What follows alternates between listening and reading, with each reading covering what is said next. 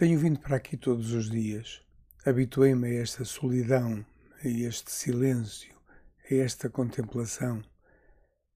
Os vizinhos, sempre os mesmos, quatro ou cinco, passam espaçados, não mais que uma vez ou duas, e a vegetação, as paredes e o portão fazem a imaginária longura parecer um remanso abençoado e realmente distante.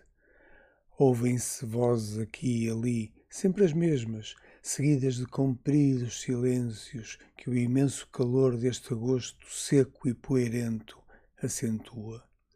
De hora a hora, ou mais, ouço o barulho de um carro passando devagar para não incomodar.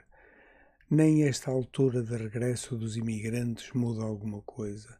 Só talvez nos cafés ou nas caves mais frescas das casas dos pais ou dos avós se ouça o movimento natural das gentes sedentas de tudo ver para mais tarde recordar. Nem os cães ladram, não têm a quem, nem os pássaros silreiam.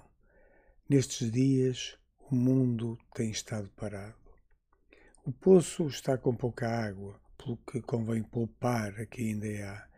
Regar é à noitinha, pouquinho de cada vez, mas nessa altura já eu terei regressado ao buliço da cidade, que mesmo assim parece dormir e descansar do calor do dia.